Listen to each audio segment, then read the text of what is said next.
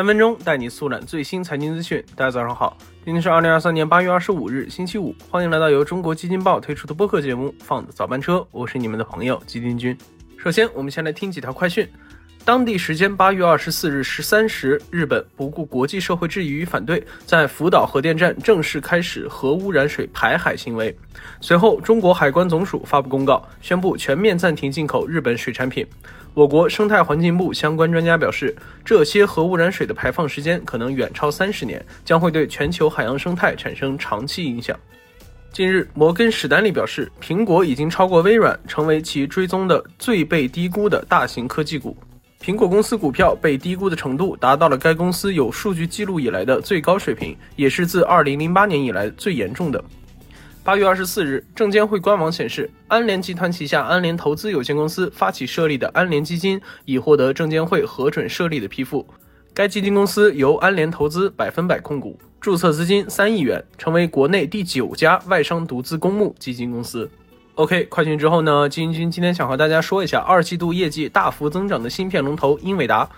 那昨日美股收盘后，芯片巨头英伟达如期公布了其二季度业绩。二季度中，英伟达业绩表现十分突出，盈利同比增长超了八倍，远超市场预期。那具体来看，截至二零二三年七月三十日，公司第二季度收入一百三十五点一亿美元，同比增长百分之一百零一，比上一季度增长了百分之八十八。那高于分析师预期的一百一十点四亿美元，归属净利润实现六十一点八八亿美元，同比增长八点四三倍。摊薄每股收益为二点四八美元，同比上年同期增长百分之八百五十四，环比上一季度增长百分之二百零二。那么接下来，基金君就带大家从具体业务来看一下英伟达这一季度表现突出的原因吧。那首先，在具体业务板块，这份财报中最为突出的部分要数它的英伟达数据中心。那这项业务在二季度为英伟达创收了一百零三点二亿美元，这个数字要比第一季度增长了百分之一百四十一，同比增长百分之一百七十一。那么这个数据中心是干什么的呢？在英伟达官网中，数据中心的定义是一种借助基于 GPU、DPU 和 CPU 三种新一代架构构建的英伟达加速计算平台。那基金君大概看了一下，简单来说，就是通过英伟达自家研发的三种平台架构来为企业做 AI 赋能的玩意儿。那毫无疑问，AI 在其中扮演的角色至关重要。而英伟达在近期对 AI 的不断研发，也让它的各种产品技术在市场上异常火爆。其中，这段时间被世界各地的互联网巨头纷纷采购的 GH200 Grace Hopper 超级芯片就是其中之一。那这款芯片适用于复杂人工智能和高性能计算，成为了不少企业在为人工智能基础建设打地基时的最佳选择。那除了数据中心这一块，英伟达在游戏方面也取得了不菲的收入。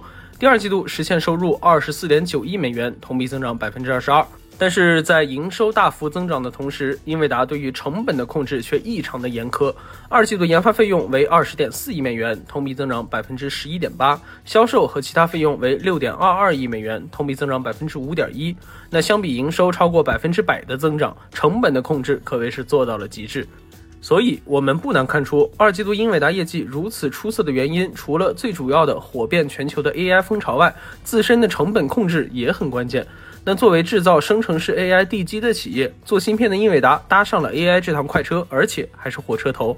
而且照现在这个市场的势头看下去，哈，这股 AI 旋风离趋于平静还要很久。那对于后半年表现，英伟达表示，之后每个季度都会增加产品供应量，同时继续大力坚持 AI 芯片相关研发。那具体能取得什么效果呢？就让我们拭目以待吧。